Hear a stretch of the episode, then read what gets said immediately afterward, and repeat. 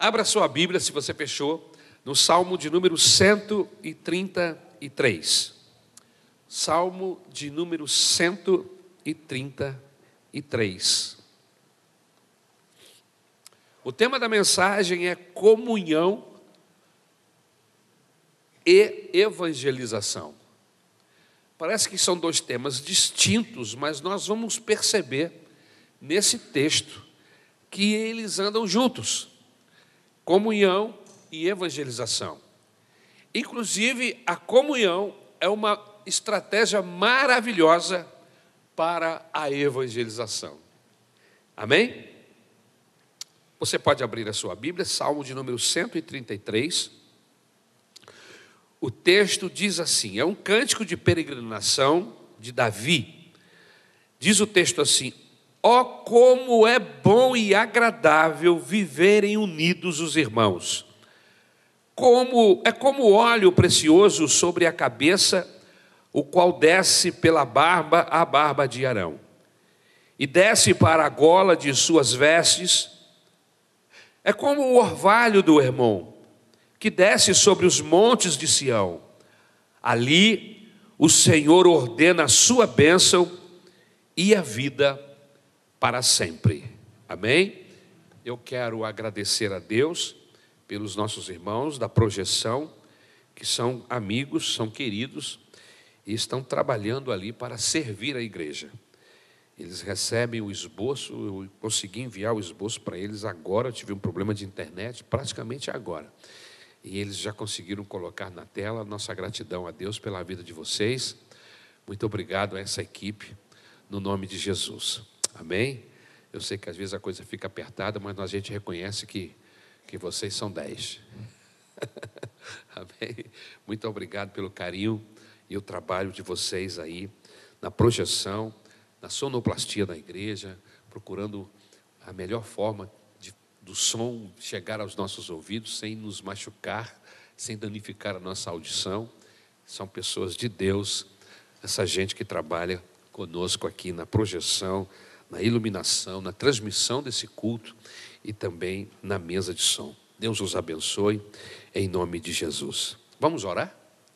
Senhor meu Deus, eu quero entregar a minha vida e a vida de todos que estão aqui esta noite, presencialmente, e aqueles que estão através da internet nos ouvindo.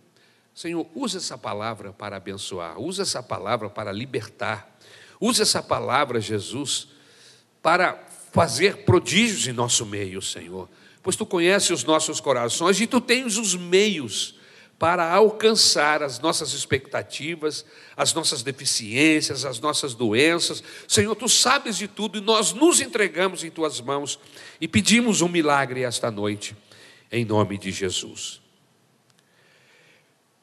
Comunhão e evangelização são temas profundamente conectados, embora para algumas pessoas esta noite, quem sabe para você, pareçam duas coisas muito distintas. Amém? Na verdade, essas duas palavras, comunhão e evangelização, elas são inseparáveis. A comunhão sem a evangelização deixa de ser koinonia. Koinonia é a palavra em grego para comunhão. Amém? No grego, a palavra que aparece é koinonia. Na tradução, nos aparece comunhão. Sem a koinonia, ou melhor, sem a evangelização, a koinonia pode se transformar na koinonite. e o que é a koinonite? Se a koinonia falar da comunhão fraternal para cada um de nós, a coinonite retrata uma doença relacional. Pessoas que estão com dificuldade em sua relação, a palavra é coinonite, para identificar a doença, a, a enfermidade. Amém? Por isso a gente ousa dizer esta noite que a evangelização sem a comunhão por sua vez, pode ser descrita como uma sala de obstetrícia, onde os bebês recém-nascidos são abandonados à sua própria sorte. Não havendo comunhão, a evangelização é como esta sala. Esta sala, evangelização sem comunhão, é como uma sala de obstetrícia, onde as crianças são abandonadas à sua própria sorte. É lógico que a comunhão precede a evangelização. Somente uma igreja saudável evangeliza com eficácia. Agora é importante que se saiba que os novos convertidos, frutos da evangelização, precisam ser integrados na igreja. Aonde eles vão encontrar um ambiente propício, de forma que o seu crescimento espiritual aconteça, sem grandes problemas.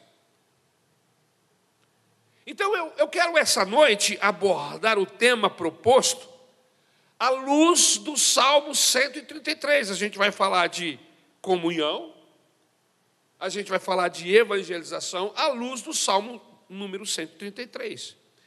Eu acredito que este salmo esclarece de forma eloquente essa profunda ligação que existe entre comunhão e evangelização. Em primeiro lugar, meus queridos, a comunhão é algo profundamente belo e agradável aos olhos de Deus.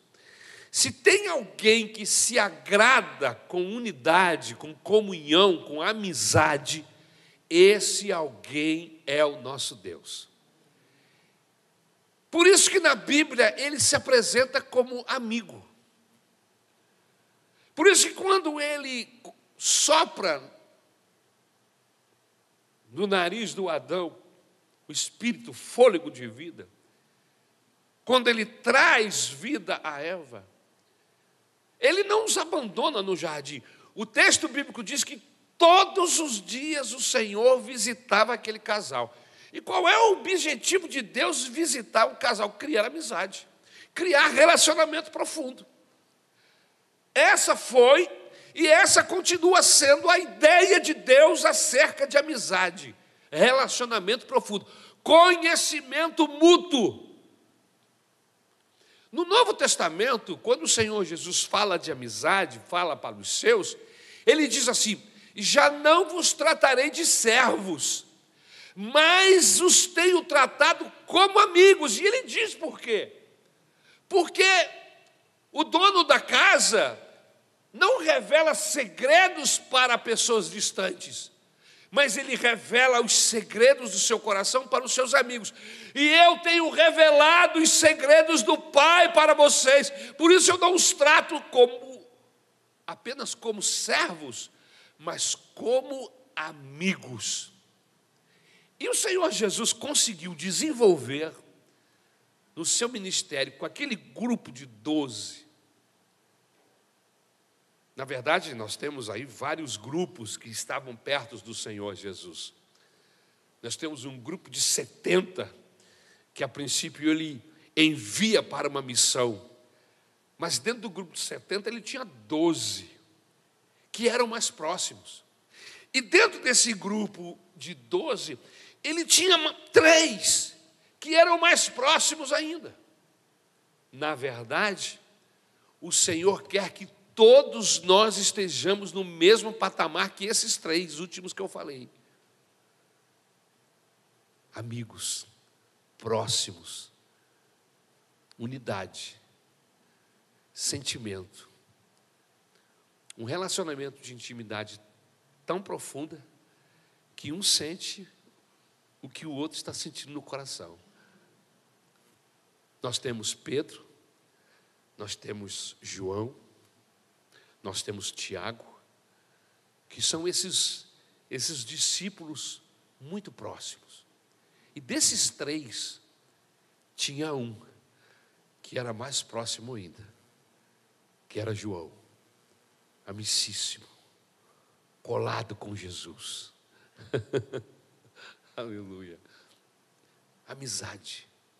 Então, eu estou falando tudo isso para dizer para você que você tem um amigo.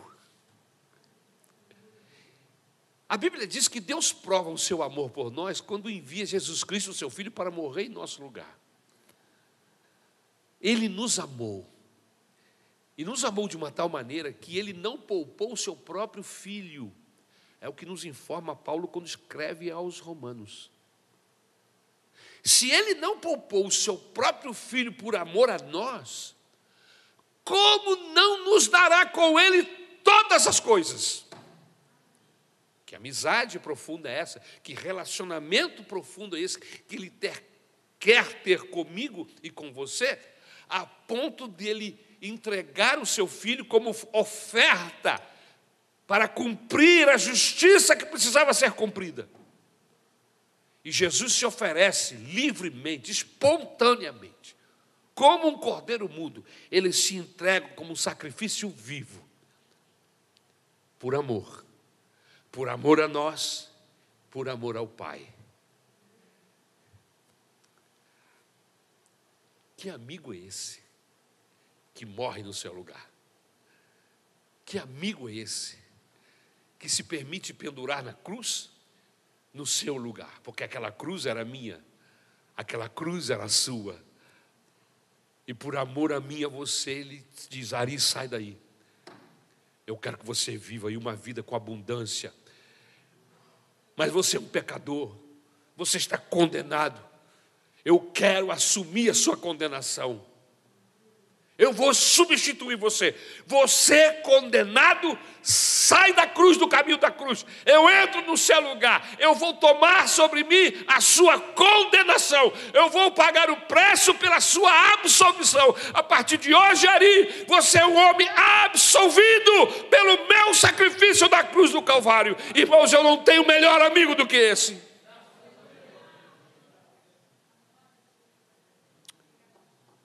Por isso, eu preciso colocar na, na balança as amizades que eu tenho. Porque amigo meu mesmo é Jesus. Há um, um hino muito bonito na harpa cristã que me passou na mente agora, que diz assim: Precioso para mim é Jesus, precioso para mim é Jesus. Eu confesso na vida e na morte que tudo para mim é Jesus. Aleluia. Se você não tem um amigo, outro dia foi dia do amigo. Todo mundo nos grupos sociais, falavam de amizade, mandavam recadinhos uns para os outros. E eu fiquei pensando cá no meu coração, olhando tudo aquilo. Mandei também, meu amigo, minha amiga, Deus abençoe você, vocês são meus amigos mesmo. Mas eu fiquei pensando assim: amigo de verdade é o meu Jesus. Aleluia. E ele quer ser próximo, não quer ser um, um amigo distante, ele quer ser um amigo próximo. Amém? Então, a comunhão é algo profundamente belo e agradável aos olhos de Deus. Há uma exclamação cheia de vivacidade nos lábios do salmista, quando ele diz: Ó, oh, quão bom e agradável é viverem unidos os irmãos.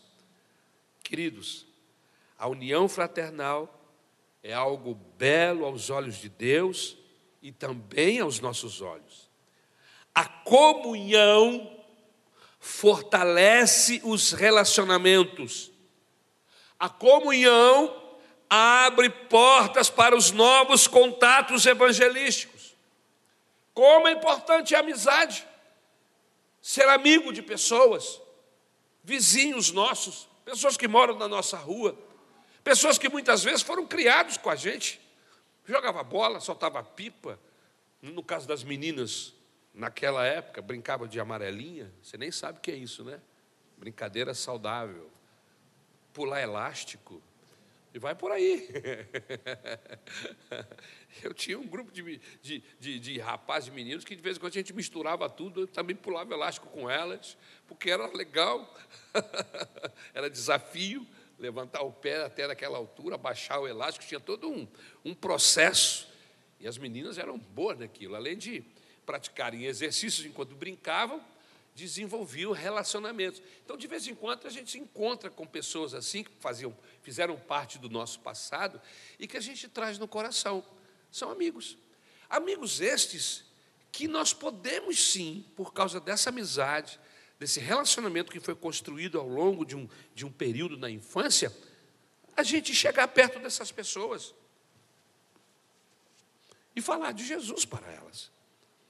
Então, a comunhão ela fortalece os relacionamentos e abre as portas para os novos contatos evangelísticos. A amizade é um poderoso instrumento evangelístico.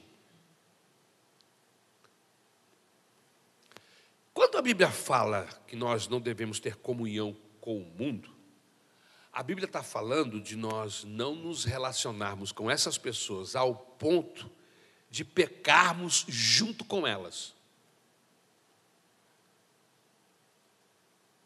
Mas eu tenho algumas pessoas que a gente conquistou ao longo desses anos, que são amigos,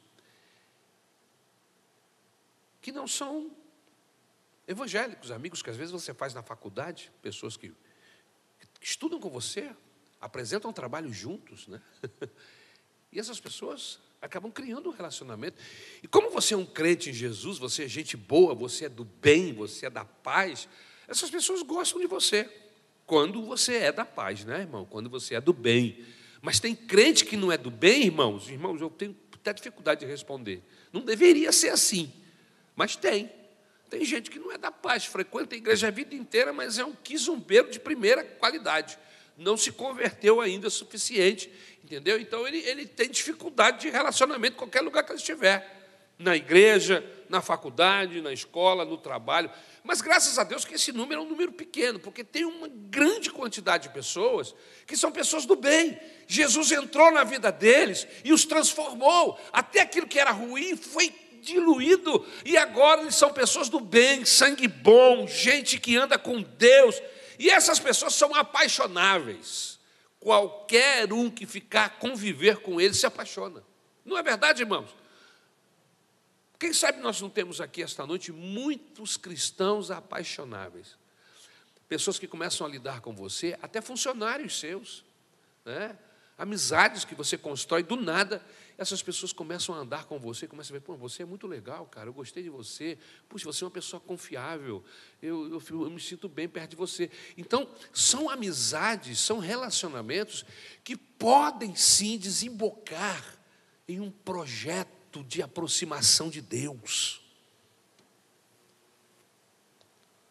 Um indivíduo normalmente só permanece numa igreja onde ele constrói relacionamentos. Em outras palavras, amizade. Se a nossa igreja não for aberta a amizades, a novos relacionamentos, eu lamento informar, mas nós vamos ter um grupo de pessoas aqui e não vamos crescer. E como nós somos finitos, né? Um dia a gente desaparece, a gente morre, né? E deixa de participar do processo. A gente vai diminuindo, diminuindo, diminuindo até acabar. Agora, quando a igreja, por causa do evangelho, é aberta, não ao pecado, mas aberta à amizade, a ter bons relacionamentos, então essas pessoas chegam aqui na igreja, não encontram dificuldade de se relacionar, porque para onde ela olha, tem um sorriso. Irmãos, eu já pastoreei igrejas onde, infelizmente, para onde a gente olhava, tinha uma cara amarrada. O cara parece que tinha tomado um chá de boldo. Você está entendendo? Tem um chá pior do que chá de boldo, irmão? Me diz aí, você que gosta de chá. Porque chá de boldo é o fim da picada, né, irmão? Diz que é muito bom para o fígado, mas é ruim. Outra coisa que tem muita gente que gosta, mas eu acho ruim, porque é amargo, amargo, é o, o giló. Tem chá de giló? Tem, irmãos? Eu não sei se tem chá de giló, Mas eu olho para determinados crentes, parece que comeu algum giló, está com giló dentro da boca. Irmão, Jesus entrou na minha vida. Amém? A Bíblia Sagrada diz que um coração alegre formoseia o rosto. Então, se o seu rosto é formoso, se é um sorriso, é porque o seu coração foi transformado. É certo, irmãos, que a gente vive problemas, que a gente tem dificuldades, que tem dia que a gente não está afim de dar gargalhada, mas até nesses dias você tem um sorriso. A gente vai olhar para você e vai ver assim, irmão, o que está acontecendo? Eu sei que você está alegre em Jesus, você é salvo, mas o que está acontecendo?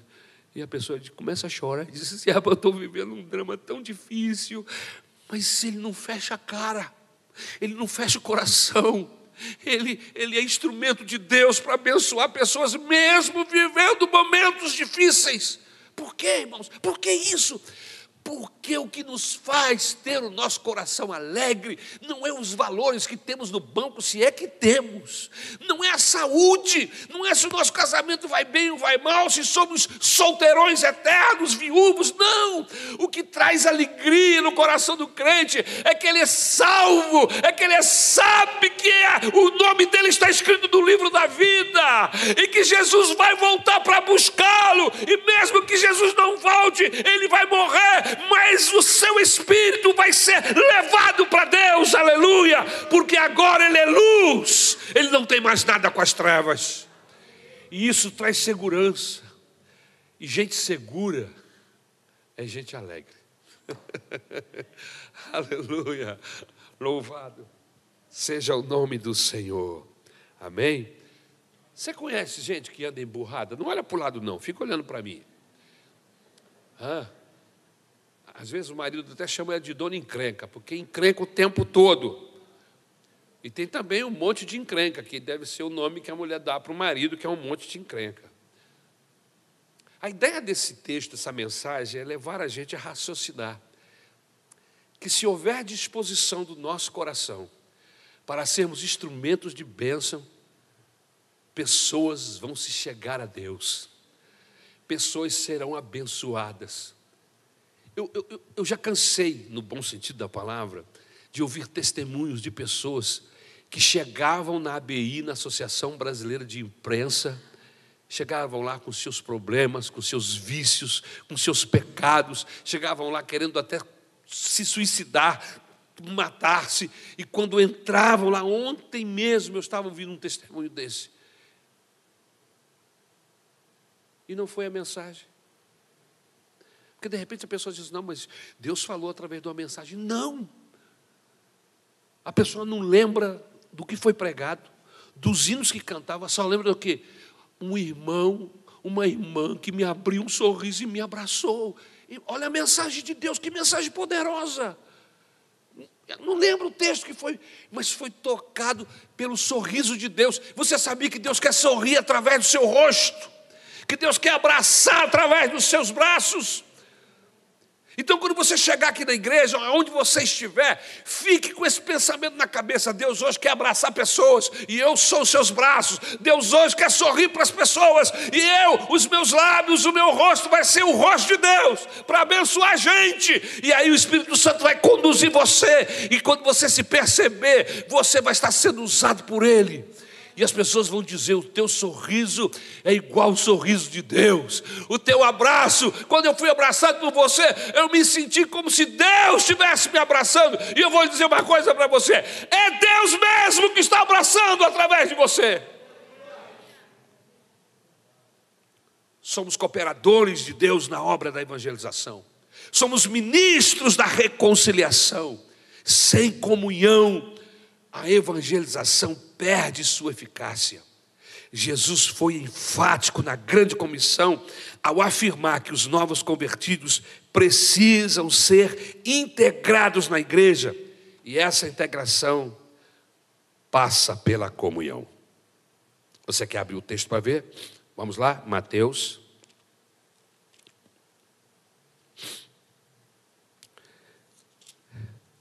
Capítulo de número 28.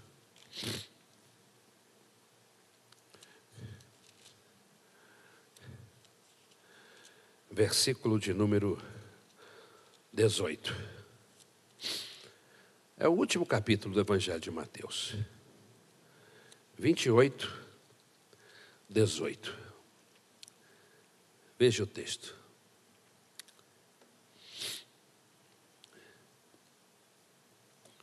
Jesus, aproximando-se, falou-lhes, dizendo: Toda autoridade me foi dada no céu e na terra. Portanto, vão e façam discípulos de todas as nações, batizando-os em nome do Pai, do Filho e do Espírito Santo, ensinando-os a guardar todas as coisas que tenho ordenado a vocês. E eis que estarei com vocês todos os dias, até o fim dos tempos. Amém? Em segundo lugar, a comunhão é algo profundamente terapêutico. Vou repetir. A comunhão pode curar. A comunhão cura. Ela é terapêutica. O salmista comparou a comunhão fraternal ao óleo. Isso está aí no Salmo 133, no versículo 2. É como óleo que é derramado sobre a cabeça de Arão. Ele compara também ao orvalho, ele compara ao óleo no versículo 2, ao orvalho no versículo 3. O óleo, meus queridos, tem um simbolismo muito rico, tanto no Antigo como no Novo Testamento.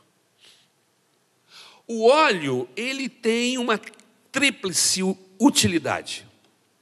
Ele era usado como cosmético, o óleo era usado em segundo lugar como remédio, o óleo era usado em terceiro lugar como um símbolo espiritual. Veja que interessante: cosmético, remédio e um símbolo espiritual. Isso é o óleo.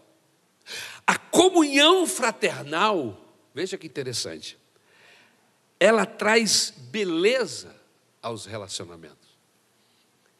Como é bom nós chegarmos em uma família e percebermos que essa família é unida. E você, você, você chega, percebe com, com dias, com semanas, você convivendo com as famílias, você começa a achar bonito. Fala assim, puxa, que bonito a, a, a unidade que existe entre o fulano e ciclano, né? o, o casal. E os filhos, né, são unidos, eles, uma família coesa, né, todo mundo na mesma direção. Isso nos chama atenção. Assim como o, o, o óleo que serve como cosmético, a comunhão fraternal também traz beleza aos relacionamentos. Assim como o óleo, a comunhão fraternal produz alívio à dor. Quantos aqui esta noite já não viveram dramas em suas casas? perdas. Na última terça-feira, estávamos fazendo algumas visitas, eu, Jaziel, Vanessa, pastor Rodrigo está de férias, eu capturei um dos diáconos que estava livre para me ajudar. E o Jaziel e a Vanessa deram mole, eu convidei. e aí nós fomos visitar uma irmã que nós não sabíamos do que havia ocorrido com ela no princípio do ano. Eles, no final de semana, eles parece que têm uma residência fora aqui da, da região, em um lugar mais afastado, e eles foram passar o final de semana lá, nessa residência. Saíram de casa, eram umas oito e meia, nove horas da noite. Quando chegaram lá, não tinha sinal de telefone, não tinha nada, e eles não tinham como saber o que estava acontecendo em casa. Mas aí eles saíram para ir no comércio, chegaram no comércio, baixou a internet, começou a chegar. Sua casa está pegando fogo. Já chamamos o bombeiro. Volta correndo. E aí eles voltaram de onde estavam desesperados, voltaram para casa. E chegaram lá, só encontraram, sabe? Parte da casa totalmente destruída. Agora, o interessante que eu reclamei com ela, puxa, mas eu não fiquei sabendo disso. Ela falou assim, pastor, o senhor não ficou sabendo, mas Deus estava sabendo. falei, mas por quê? Porque eu tenho um monte de vizinho aqui que é lá da igreja. Quando primeiro eles viram minha casa pegando fogo, eles correram para cá para ajudar a apagar o incêndio. Tanto que o bombeiro chegou uns 40 minutos, uma hora depois, já não tinha mais fogo. Mas eles ficaram aqui esperando, guardando a nossa casa, para que ninguém entrasse aqui e não roubasse nada. E pastor, o senhor não sabe, foi difícil ver tudo queimado, mas os irmãos trouxeram lençol, cama, nos levaram para a casa deles, lamparina, supriram as nossas necessidades. Pastor, foi difícil, mas foi tão bonito ver Deus atuando através dos nossos irmãos. Eu fiquei pensando assim, puxa, eu não fiquei sabendo, mas não precisava, porque inclusive se eu ficasse sabendo, eu moro tão longe que eu não ia adiantar muito. Mas os que estavam próximos, Deus é maravilhoso, Deus usou quem estava perto. E aquela irmã que nem é da nossa igreja, a filha é, mas ela não é, a dona da casa não é da igreja. Ela falou assim: Deus tem os seus espalhados na face da terra. E eu descobri que tem gente dele aqui morando perto de mim. Irmãos, olha o consolo aí. Olha a terapia de Deus presente. Nós somos afligidos, nós temos perdas, nós temos dificuldades, mas Deus se apresenta através da comunhão da igreja para curar-nos, para, para aliviar a nossa dor, para passar bálsamo nas nossas feridas. Então, a comunhão fraternal produz alívio na dor. A comunhão fraternal é instrumento de cura emocional e espiritual. A comunhão é a expressão visível da ação do Espírito, derramando o amor de Deus no coração dos crentes, tornando-os discípulos de Cristo. Antes de Jesus ser levado aos céus, ele tinha os seus discípulos reunidos lá no Monte das Oliveiras. As últimas palavras do Senhor Jesus antes de ser levado aos céus ele faz uma oração. E a oração do Senhor Jesus, se eu não estou enganado, capítulo 15 do Evangelho, do Evangelho, oração de Jesus, Evangelho de João, é isso? Capítulo 15. E nesta oração ele pede a Deus que abençoe os seus discípulos com unidade que eles sejam um como eu e ti somos um. A palavra de Jesus para os seus discípulos é: e eles saberão, eles quem? O mundo, eles saberão que vocês são meus, quando vocês se mostrarem unidos, forem amigos uns dos outros unidade na igreja, amizade na igreja, irmãos, é ensinamento do Senhor Jesus. Você não pode ter gente atravessada, olhando para você atravessado aqui na igreja. Você não pode não ter, escolher não ter comunhão. Você escolher não ter comunhão aqui na igreja com alguém, é você estar dizendo para Jesus assim: olha, eu não quero ter comunhão com ninguém nessa igreja. Se você não tiver comunhão com a igreja de Jesus, você não faz parte dela. É assim. Você precisa estar com seu coração aberto para receber o abraço, mas também para dar. A amizade, a comunhão, o relacionamento. A comunhão é a expressão visível da ação do Espírito Santo derramando o amor de Deus no coração de cada crente, tornando-os discípulos de Cristo. O orvalho é a outra figura, que eu estava fazendo a figura do óleo. O orvalho é a outra figura importante usada pelo salmista. O orvalho tem várias características interessantes. Em primeiro lugar, o texto diz que ele cai todas as noites o orvalho. Sua ação é contínua. Assim deve ser a união fraternal. Eu não sou fraterno hoje e amanhã eu não amo hoje e amanhã odeio. Não. Quem anda com Deus, a graça que está sobre a vida dele, faz com que ele haja no amor, na comunhão com o orvalho. É contínuo. Amém? Em segundo lugar, o orvalho parece-se com a comunhão, o orvalho, ele cai silenciosamente. É diferente da chuva. A chuva, quando cai, você ouve o seu barulho. E dependendo da violência, do poder dessa chuva, ela até fere porque vem gotículas grossas e às vezes cai até granizo, que é uma forma de chuva violenta, não é verdade? Mas o orvalho não é uma chuva. O orvalho é diferente. Ele não é precedido pelos relâmpagos, pelos estrondos dos trovões. O orvalho cai sem alarde. A comunhão fraternal é assim, ela age de forma terapêutica sem fazer barulho, sem chamar a atenção para si, mas a atenção das pessoas é para Deus. Quando você sente o orvalho da comunhão sobre a sua vida na igreja, você até fica grato aos irmãos, mas você glorifica a Deus, porque você diz assim: é o Senhor que está promovendo isso no seio da igreja. Isso não é coisa do pastor Ari, isso não é coisa da Maranata, isso não é coisa da igreja de Campo Grande, isso é coisa de Deus é coisa de Jesus. Em terceiro lugar, o orvalho cai durante a noite, ou seja, na, a noite aqui quer nos mostrar que é o momento mais difícil do dia. A Bíblia diz, Jesus falou que trabalhemos enquanto é dia, porque à noite ninguém pode trabalhar. É?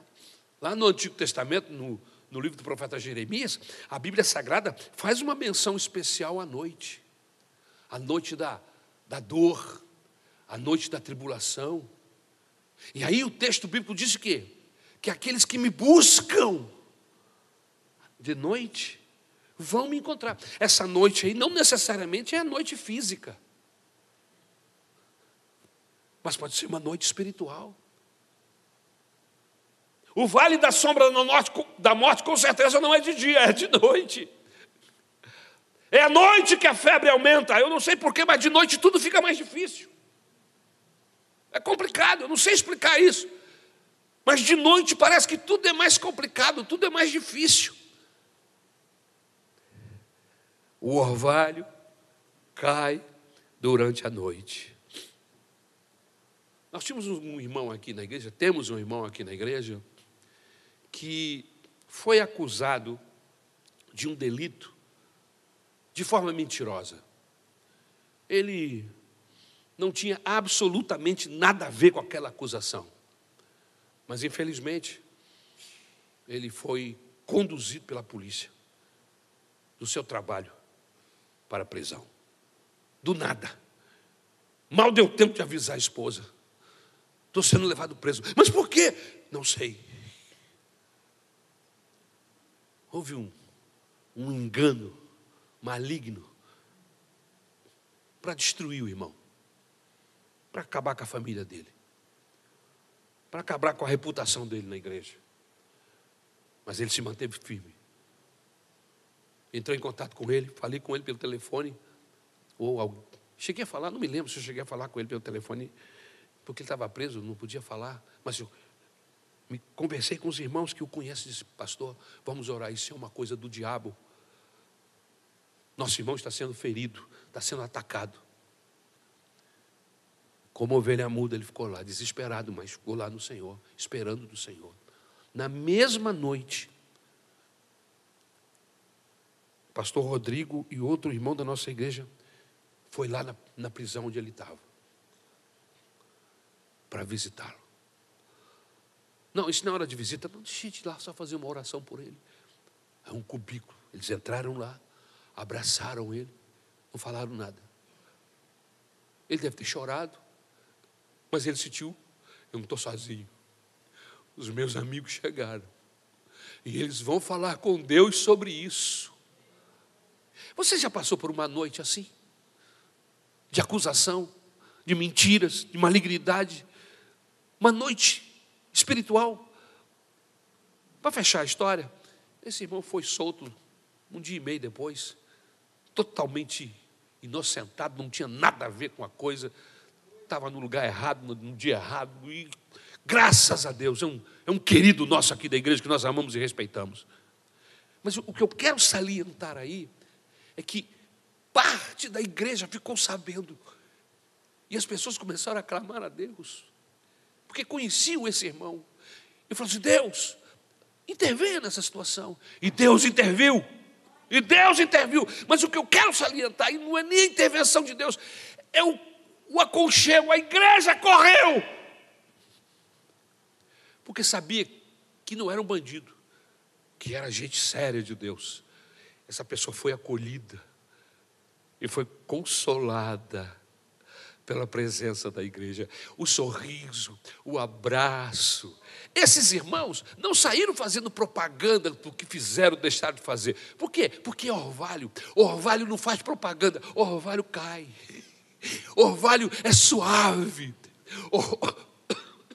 Orvalho se sente a presença dele, você não vê, mas você sabe que ele está ali, porque você está sentindo o orvalho caindo sobre a sua pele. É assim que Deus age, é assim que Deus quer nos usar como orvalho que cai durante a noite, nas horas mais escuras da vida. É quando atravessamos os vales escuros da dor que a ação desse orvalho, através do, da amizade, do acolhimento, aleluia, vem sobre as nossas vidas e restaura o nosso coração. Bendito seja o nome do Senhor. Em quarto lugar, e eu estou terminando. O orvalho sempre traz renovo e refrigério. Depois de um dia de calor escaldante, a comunhão fraternal tem o poder de refrigerar a alma e renovar o ânimo.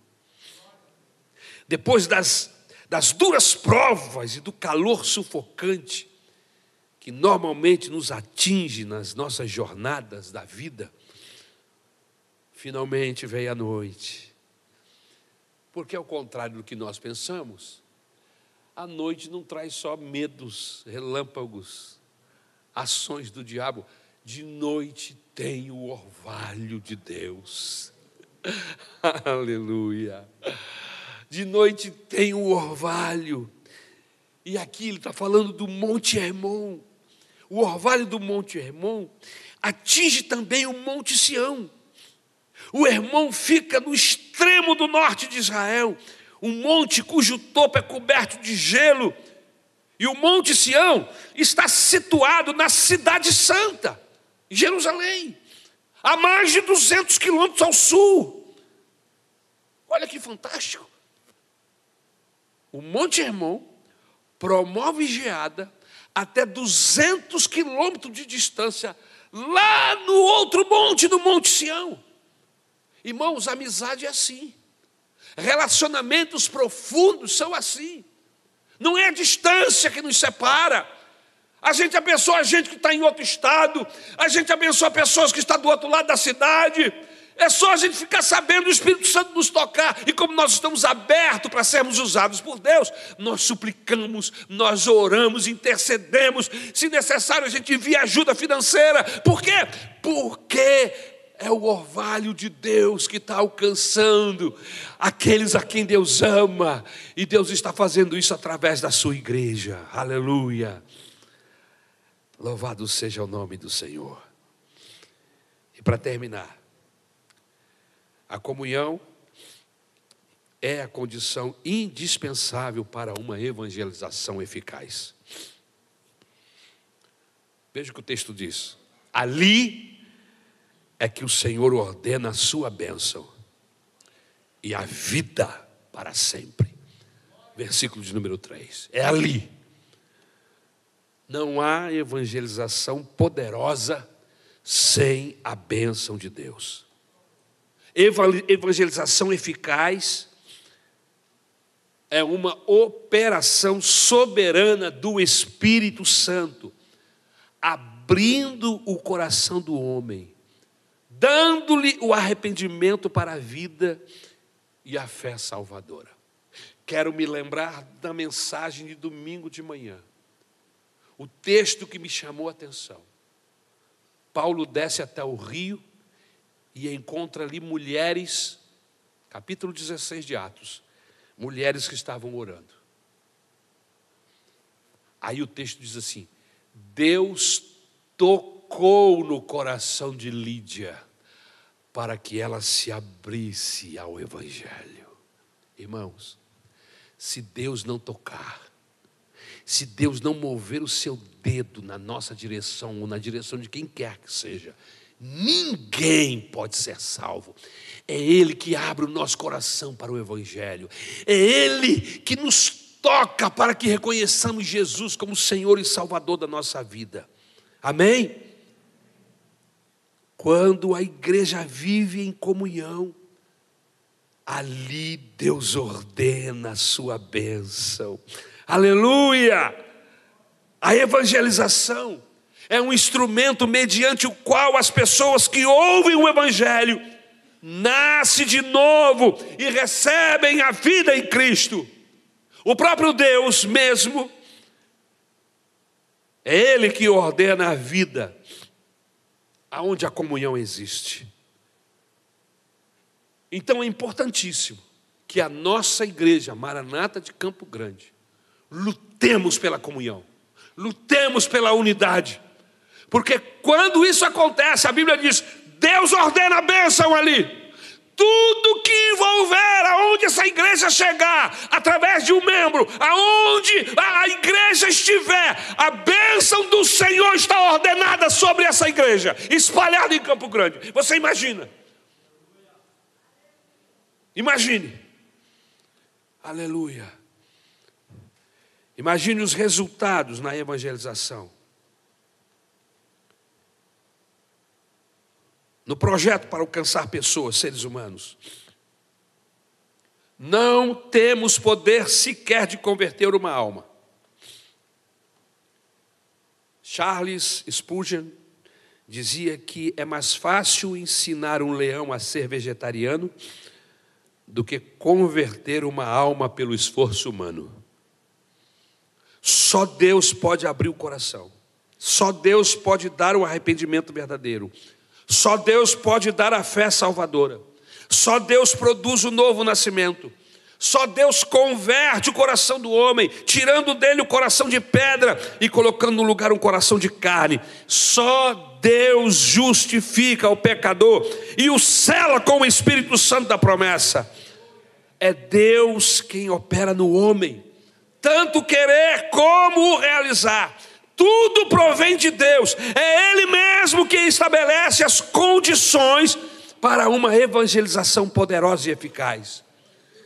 É preciso preparar o terreno, é preciso cultivar relacionamentos de comunhão fraternal, pois é nesse ambiente de comunhão fraternal, regado pelo amor, que Deus ordena a sua bênção e a vida para sempre. É assim que termina o salmo.